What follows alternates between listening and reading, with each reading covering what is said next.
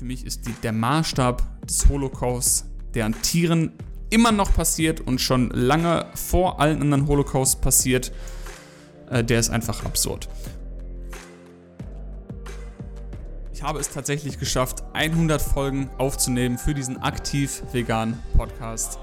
Seit gut zwei Jahren bin ich am Produzieren dran, wie man so schön auf Deutsch grammatikalisch komplett falsch sagt. Das heißt, ihr habt jetzt eine Bibliothek quasi vor euch mit 100 Folgen und es werden noch mehr werden. Es sind jetzt schon, wie gesagt, 100 Stück und ich habe schon zu so vielen Themen Folgen gemacht, sei es ernährungstechnische Folgen, Tierrechtsfolgen, meine Erfahrungen als Tierrechtsaktivist geteilt, euch verschiedene Methoden dargestellt, wie ihr aktiv werden könnt, euch unzählige Tipps bezüglich einer vollwertigen pflanzlichen Ernährung gegeben. Ich habe über Persönlichkeitsentwicklung zwischendurch gesprochen. Ich habe Vorträge von mir hier auch geteilt. Das heißt, richtig viel kostbarer Inhalt für euch und das ist alles für euch kostenlos. Das heißt, nutzt die Chance, hört euch die Folgen an und in dem Sinne bitte ich euch nochmal, da das wie gesagt alles komplett kostenlos für euch ist, ihr müsst nicht einen einzigen Cent dafür bezahlen. Alles, was ich vielleicht zurückverlangen kann oder euch darum bitten kann, ist ein Kommentar auf Apple Podcasts zu hinterlassen. Wenn ihr euch da den Podcast anhört,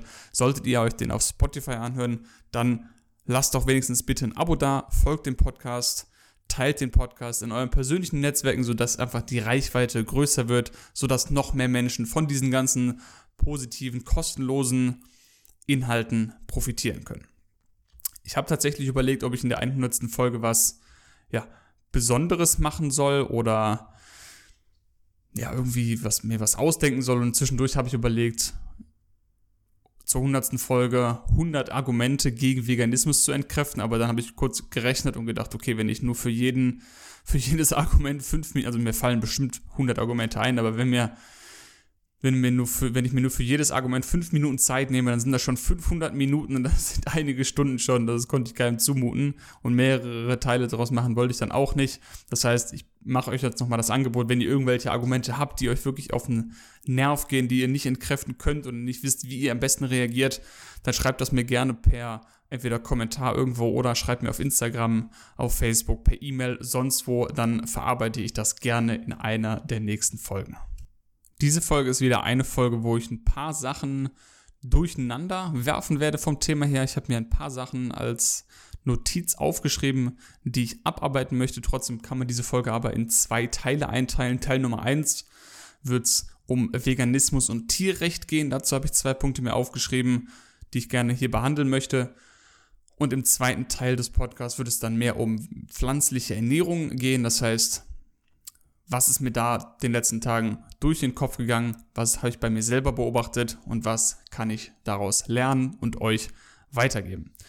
Also wir starten direkt mit dem unangenehmen Teil.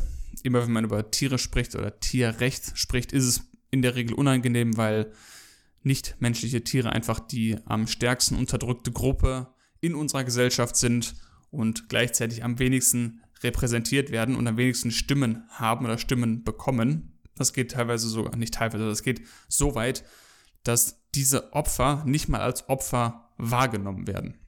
Ja.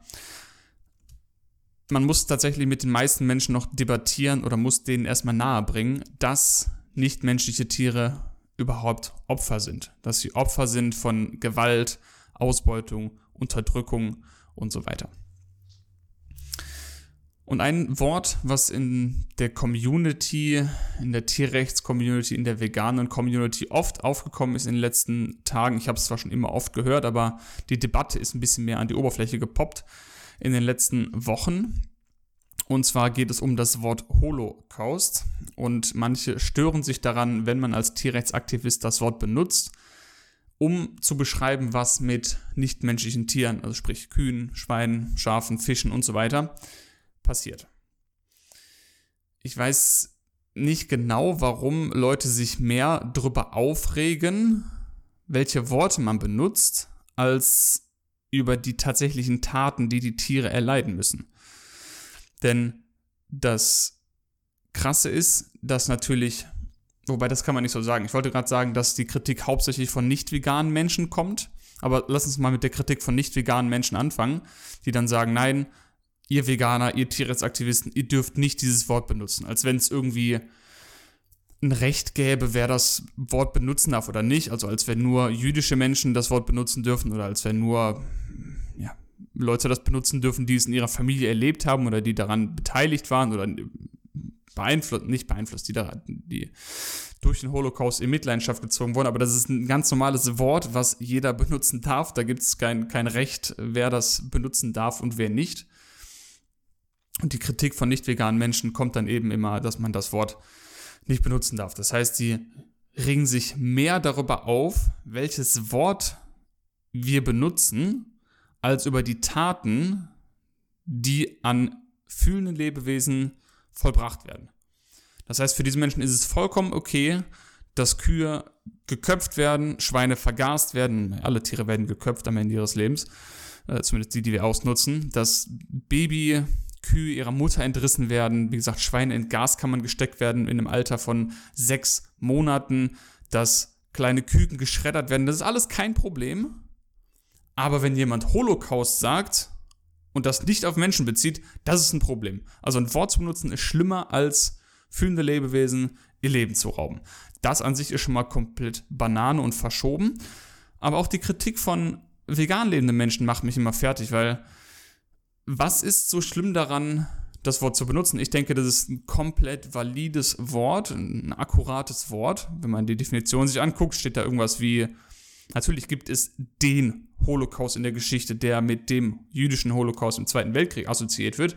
Aber der Begriff Holocaust an sich ist nicht ähm, dafür da, um nur das zu beschreiben, was mit den mit einigen Juden passiert ist im Zweiten, im Zweiten Weltkrieg, sondern es beschreibt einfach nur eine Situation, ein, ein Massenmord.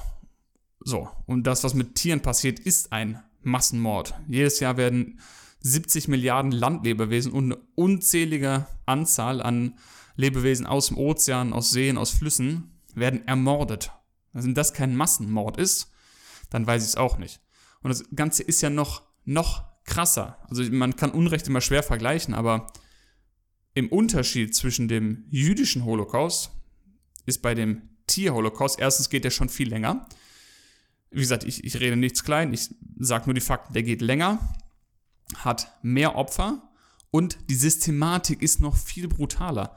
Ja, es ist, wie gesagt, Leid kann man schwer aufwiegen, eigentlich gar nicht.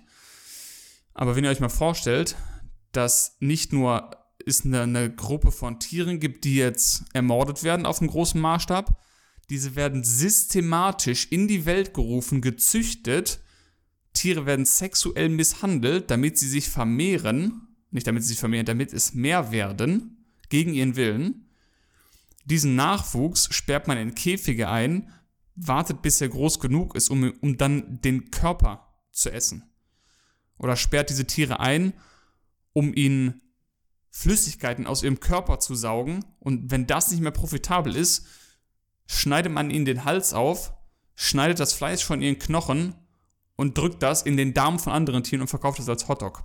Also so absurd ist das Ganze. Also die Systematik dahinter, die ist meiner Meinung nach viel gestörter. Ich werde wahrscheinlich auch wieder Hate für das bekommen, aber das ist noch gestörter für mich als das, was mit Juden im Zweiten Weltkrieg passiert ist, mit einigen. Wie gesagt, ohne dabei das eine runterzureden oder zu sagen, äh, das eine ist, ist, ist nicht schlimm oder so, aber für mich ist die, der Maßstab des Holocausts, der an Tieren immer noch passiert und schon lange vor allen anderen Holocausts passiert, äh, der ist einfach absurd.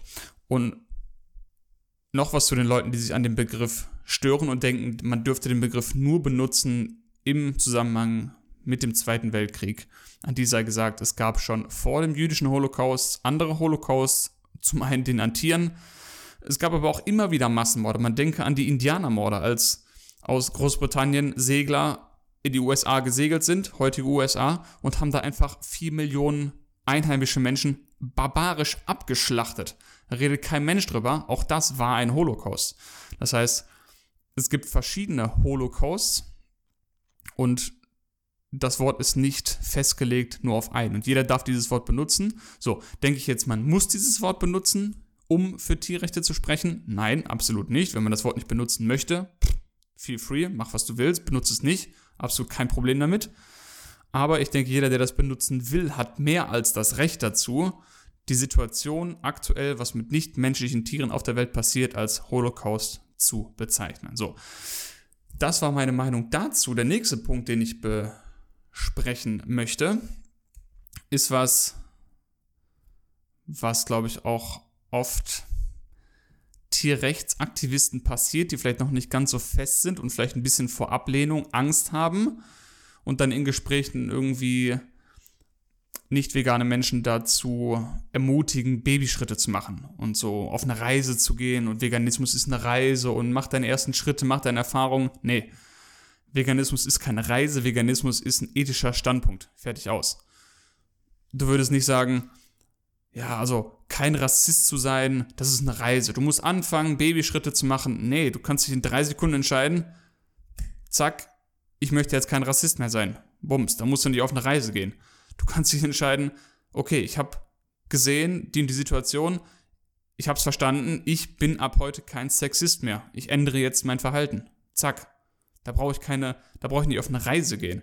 Vor allem nicht in einer Welt, wo es so einfach ist, vegan zu leben, mit all den Produkten, sei es im Lebensmittelbereich, Kleidungsbereich, ähm, Modebereich, was auch immer, ähm, Kosmetikbereich, es ist alles da. Man muss nicht auf eine Reise gehen, man muss sich einfach nur entscheiden oder eingestehen, okay, was mit Tieren passiert. Der Holocaust ist falsch, der aktuell läuft an Tieren. Ich möchte nicht mehr Teil davon sein, ich möchte jetzt vegan sein, bums, aus. Das hat nichts mit Reise zu tun oder Vegan Journey oder ja, begib dich auf eine Reise, mach Babyschritte. Nee.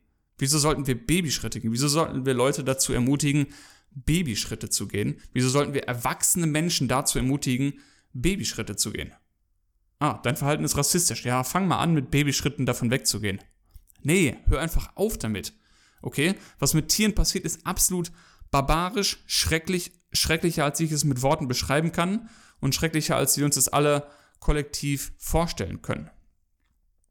Und das ist, hat nichts, äh, ist nichts, wo man mit Babyschritten irgendwie von weggeht. Ja, man macht das einfach so. Es sind erwachsene Menschen, mit denen wir reden, und erwachsene Menschen machen erwachsene Schritte und nicht Babyschritte. So, das wollte ich noch dazu loswerden. Und der zweite Teil dieses Podcasts, wie gesagt, geht ein bisschen mehr um Ernährungsfragen. Ich trenne das ja immer ganz scharf. Müsst ihr auch machen, wenn ihr über Veganismus redet, redet über Veganismus. Das hat nur was mit den Tieren, nur mit Tierrecht zu tun. Alles andere, die Umwelt, die Gesundheit, Welthunger, bla bla bla, was da alles mitkommt, hat nichts mit Veganismus zu tun oder mit dem Recht von unterdrückten Tieren zu tun, einfach im Leben zu bleiben und frei von Gewalt und Unterdrückung zu sein. Anders sieht es natürlich aus, wenn man über eine pflanzliche, eine vollwertige pflanzliche Ernährung spricht.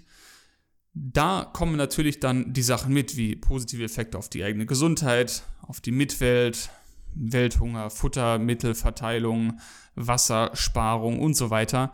Das ist alles valide, das sind alles valide Punkte, die haben aber nichts mit Veganismus per se zu tun. Ja, man kann in einer veganen Lebensweise sich vollwertig pflanzlich ernähren und dann auch über diese anderen positiven Dinge sprechen gerne, mache ich ja auch, ist ja auch nichts Schlimmes daran, aber ich vermische das nicht mit dem Recht der Tiere. Wenn ich über Veganismus spreche, spreche ich über Veganismus und nicht über Ernährung. Deshalb ist jetzt hier dieser Cut und ich spreche ab jetzt nicht mehr über Veganismus, sondern über eine vollwertige pflanzliche Ernährung, die zu einem großen, großen Teil vielleicht sogar exklusiv aus pflanzlichen Lebensmitteln besteht. Denn jeder sollte mittlerweile wissen, es gibt wirklich sehr, sehr wenig Datenlage, die zeigt, dass eine 100% pflanzliche Ernährung besser ist in allen Bereichen als eine Ernährung, die vielleicht ein, zwei Prozent tierische Produkte beinhaltet, weil man das einfach nicht untersuchen kann in diesen Nuancen und deshalb hat das eben auch nichts mit Veganismus zu tun.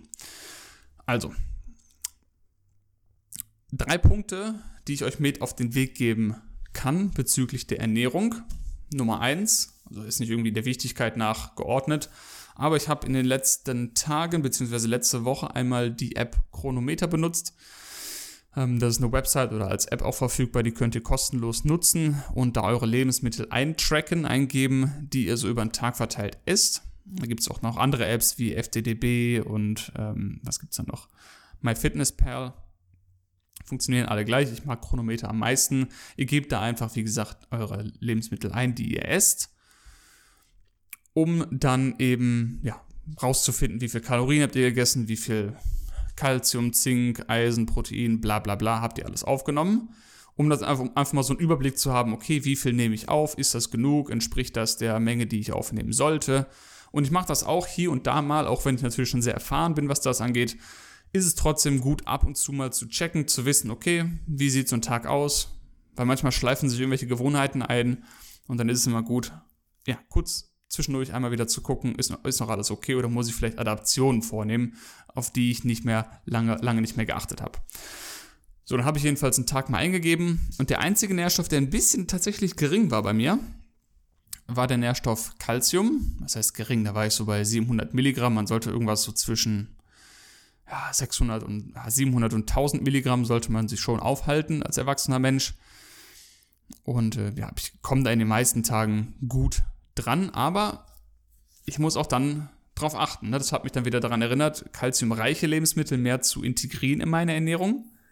Also sowas wie Sesam oder Sesammus, noch mehr grünes Blattgemüse essen, also nicht Grünkohl, Spinat, äh, Romana-Salat. Wo Romana-Salat weiß ich gar nicht, der viel Kalzium hat. Also dunkelgrünes Blattgemüse, Rucola, das wollte ich sagen. Also davon noch mehr essen, Kreuzblütler essen, Brokkoli und auch Zitrusfrüchte sind sehr kalziumreich und andere Nüsse und Samen auch. Und was ich mit dem Punkt sagen wollte, das ist tatsächlich ein Nährstoff, den viele nicht auf dem Schirm haben. Der ist nicht kritisch, muss man nicht supplementieren, aber man muss einfach ein bisschen Acht drauf geben, genügend Kalzium zu sich zu nehmen. Und wenn man, und jetzt kommen die Tipps, was ihr umsetzen könnt, außer diese Lebensmittel, die ich gerade genannt habe, zu integrieren. Wenn ihr eine Pflanzenmilch konsumiert, Hafer, weiß ich nicht, Mandel, Reis, Soja, was ihr auch immer da trinkt, dann nehmt die Variante, es gibt in der Regel immer eine, wo drauf steht plus Calcium, die ist dann angereichert mit einer Rotalge, die sogenannte Lithotamnium calcareum Alge und die ist eben sehr, sehr, sehr calciumreich. Da enthält ein Gramm ungefähr 350 Milligramm Calcium, also wirklich Wahnsinn. Ähm, das heißt, es ist nichts Unnatürliches, auch wenn unnatürliche Sachen nicht immer schlecht sind, wisst ihr ja. Aber das ist einfach nur eine Rotalge, die in den meisten Fällen dieser Pflanzenmilch zugesetzt wird. Und so bekommt ihr eben eine ordentliche Portion Kalzium, wenn ihr die Pflanzenmilch benutzt. Das solltet ihr dann auch nutzen, um eben da nicht zu wenig zu bekommen. So, was kann man noch machen? Das ist das, was ich aktuell überlege. Mir diese Alge einfach so zu kaufen, die gibt es im Online-Shop, kann man sich einfach zukommen lassen. Dank des Internets und der modernen Gesellschaft. Und das kostet wirklich nicht viel. Ich glaube, 150 Gramm kosten 10 Euro oder so. Und wie gesagt, ein Gramm enthält schon ja, so 300, 350 Mikrogramm. Und das ist so ungefähr die Menge, die den meisten, glaube ich, fehlt am Tag. Also wenn, wenn man so im Durchschnitt jeden Tag so 200, 300 Gramm zusätzlich supplementieren würde, da wäre man auf jeden Fall auf der sicheren Seite genügend Kalzium zu bekommen. Aber trotzdem würde man, selbst wenn man sehr viel kalziumreiche Lebensmittel an dem Tag isst, nicht irgendwie nach ganz oben aus der Grenze rausschießen und zu viel Kalzium zunehmen, sondern so, so eine Menge wäre ungefähr in Ordnung und dann rechnet das mal aus. 150 Tage würde das dann halten. Äh, vielleicht sogar ein bisschen weniger für 10 Euro. Das ist ja wirklich nicht die Welt. Ähm, ja, also guckt das gerne mal nach. Diese Alge heißt Lithotamnium calcareum oder einfach googelt mal calciumreiche Rotalge, dann würdet, wird die auch ähm, aufploppen und könnt ihr euch so als Pulver kaufen, dann einfach in euren Smoothie reinmachen, in euer Müsli reinschmeißen, einfach im Wasser auflösen. Ist ein guter Tipp oder Ihr guckt einfach mal, wie viel Kalzium ihr aktuell esst, trackt das mal ein in der App, in Chronometer. Und wenn ihr da ein bisschen gering seid im Kalziumbereich, äh, wie gesagt, schaut da, dass ihr so ungefähr zwischen 700 und, äh, sagen wir, 600 und 1000 Mikrogramm landet am Tag. Und wenn ihr da mehrere Tage drunter liegt, dann macht es auf jeden Fall Sinn, euch so eine Kalziumalge zu kaufen oder eben mehr mit Kalzium angereicherte Pflanzenmilch zu trinken. So, das wäre der erste Punkt bezüglich Ernährung. Der zweite, in Ruhe essen. Nehmt euch wirklich Ruhe zum Essen. Ich merke es bei mir immer wieder. Ich habe mir vor äh, zehn Tagen ungefähr wirklich eine Liste aufgeschrieben, wie ich Social Media benutzen möchte. Und ein Punkt davon war eben, dass ich nicht mehr beim Essen YouTube gucken möchte. Weil es ist einfach total erstens krank, finde ich, wenn man irgendwie sein Essen nur essen kann, wenn man währenddessen Fernsehen guckt. Das ist irgendwie schon ein bisschen eine Form von Essstörung, würde ich fast sagen.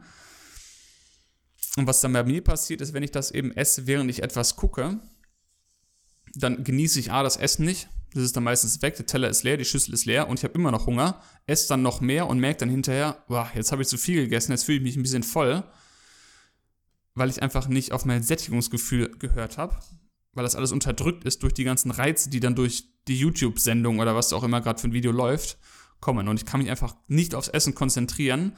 Das heißt, ich, ich werde nicht wirklich satt. Ich kaue auch nicht gut, was nicht gut für meine Verdauung ist und ja, Bauchschmerzen verursacht, Blähung verursachen kann.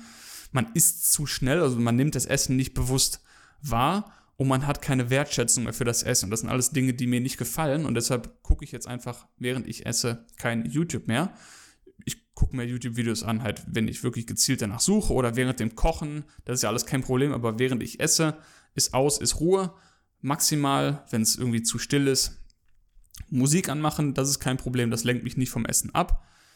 Oder einen Podcast hören. Also hören lenkt mich auch erstaunlicherweise nicht vom Essen ab. Das ist aber bei jedem anders. Versucht das einfach mal aus. Oder macht einfach mal gar nichts während dem Essen. Also weder hören noch gucken. Oder in der Kombination beides zusammen in Form von einem Video.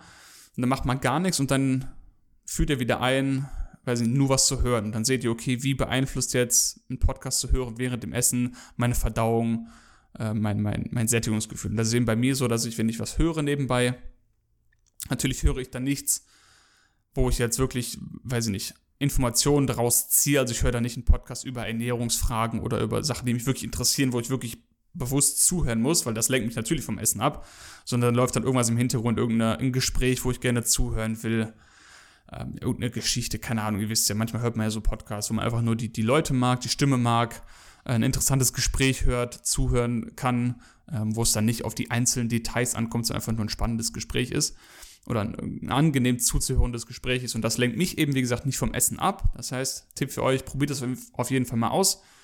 Ähm, ruhig ein, zweimal versuchen, ohne irgendwelche Stimulantien in dem Sinne zu essen. Also weder was zu hören noch was zu gucken. Und wirklich auf euch auf euer Essen zu fokussieren, bewusst zu kauen dankbar zu sein. Das hilft auf jeden Fall auch der Verdauung und der Gesundheit, Nährstoffabsorption und so weiter. Hat viele, viele Vorteile. Dritter Punkt, bevor wir zum Ende dieser Folge schon kommen, ist folgender. Erhöht die Variation in euren na, Getreide- und Hülsenfruchtvarianten. Warum sage ich das? Auch hier wieder aus persönlicher Erfahrung kann ich nur sagen, dass meine Verdauung sich auf jeden Fall immer verbessert, je mehr Variation ich habe. Und das kann man auch wissenschaftlich belegen, dass der Nummer 1 Faktor für ein gesundes Mikrobiom, also für eine gesunde Darmflora, einfach dadurch determiniert ist, wie viele verschiedene pflanzliche Lebensmittel wir in der Ernährung haben. Und da macht es nur Sinn, wenn man mehr Variation hat, dass die Verdauung besser wird. So, wie kann man das erreichen? Ganz einfach. Jeder hat sowieso ein paar Getreidesorten zu Hause. Wenn nicht, kauft euch ein paar paar verschiedene Esst nicht immer nur Reis, nicht immer nur Bulgur, sondern jetzt kommt der Trick, macht euch eine Mischung. Das heißt, mischt einfach ein bisschen Hirse mit Quinoa und Bulgur. Zack, habt ihr schon drei Getreide zusammengemischt. Oder mischt, was weiß ich, schwarzen Reis mit, mit braunem Reis und rotem Reis. Also irgendwie die Variation erhöhen und dann esst das nicht einfach mit roten Linsen. Also wenn ihr jetzt Vollkornreis mit roten Linsen esst, ist das schon mal ein super Schritt, ein super, super, super wichtiger Schritt. Aber nächster Schritt wäre dann die Variation zu erhöhen. Das heißt, was ihr machen könnt, guckt, dass ihr nicht nur rote Linsen esst, sondern macht euch mal eine Mischung aus roten Linsen, schwarzen Linsen, braunen Linsen. Oder vielleicht esst ihr in eurem Essen ein paar Kichererbsen und ein paar ähm, rote Linsen oder sowas. Oder noch ein paar Edamame-Bohnen, ein bisschen Tofu obendrauf. Also macht da ruhig eine Mischung Gilt auch dasselbe für ein Frühstück. Wenn ihr jetzt immer Haferflocken nehmt, dann nehmt halt Haferflocken, Hirseflocken, Buchweizenflocken, Dinkelflocken, keine Ahnung, macht euch wirklich so einen Mix oder kauft euch direkt so eine 6-Korn-Getreidemischung als Flocken. Ähm, ja, das kann ich euch wirklich nur empfehlen. Dann habt ihr mal eben statt einem Getreide und einer Hülsenfrucht vielleicht drei, vier, fünf, sechs verschiedene pflanzliche Lebensmittel schon ja, vereint, vielleicht sogar schon zum Frühstück. Und äh, ja, kann ich euch, wie gesagt, nur aus eigener Erfahrung mitgeben und das Ganze lässt sich auch wissenschaftlich bestätigen.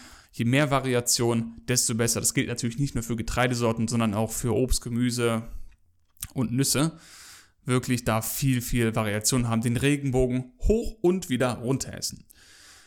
Und damit habe ich euch wieder genug Infos um die Ohren geschlagen, würde ich sagen. Wie anfangs ja schon gesagt, ich versuche immer sehr viel Infos euch hier rüber zu bringen und wenn ihr im Gegenzug den Podcast teilt, ein Abo dalasst, einen Kommentar schreibt auf Apple Podcast, dann wäre ich euch wirklich sehr dankbar. Und das Angebot steht immer noch, was ich zu Beginn gesagt habe. Wenn ihr irgendein Argument habt, irgendeinen Punkt habt, wo ihr unsicher seid, wo ihr gerne mehr Infos zu haben wollt, sei es jetzt zum Thema Veganismus, gilt aber auch für alle Sachen, wo ihr denkt, wo ich euch einen Rat geben kann, dann lasst mir das gerne zukommen. Dann mache ich sehr gerne eine Folge dazu. Oder vielleicht habt ihr irgendeine Person, die ihr hier mal gerne auf dem Podcast hören wollt. Dann könnte man da natürlich auch versuchen, irgendwie ein Interview draus zu machen. Oder vielleicht wollt ihr selber mal hier mit mir eine Runde quatschen über irgendein Thema auf dem Podcast. All das wäre für mich kein Problem. Sagt mir einfach Bescheid, tretet mit mir in Kontakt. Ich bin ja ziemlich einfach zu finden überall und antworte immer recht zügig. Jetzt noch Danke fürs Zuhören für wirklich 100 Folgen, die ihr mittlerweile vielleicht zugehört habt. Vielleicht ist jemand dabei, der alle Folgen gehört hat, der alle Folgen gehört hat. Würde mich mal interessieren, schreibt mir dazu auch mal auf jeden Fall eine persönliche Nachricht. Wenn du jemand bist, der jede Woche einschaltet, dann würde mich das mal wirklich interessieren, ob hier jemand dabei ist, der wirklich alle, alle Folgen gehört hat. Das wäre natürlich super cool. In dem Sinne nochmal danke fürs Zuhören über die ganze Zeit, über die letzten Jahre. Für die heutige Folge auch und wir hören uns dann bei der nächsten Folge wieder. Bis dahin, alles Gute. Ciao.